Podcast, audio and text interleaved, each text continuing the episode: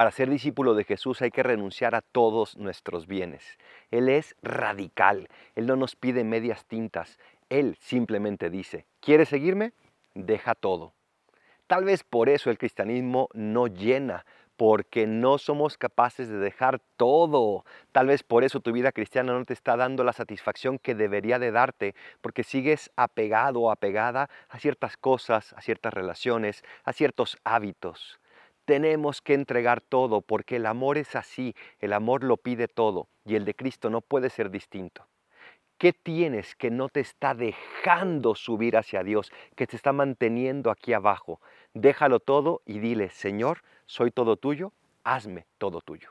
Soy el Padre Adolfo, recen por mí, yo rezo por ustedes. Bendiciones.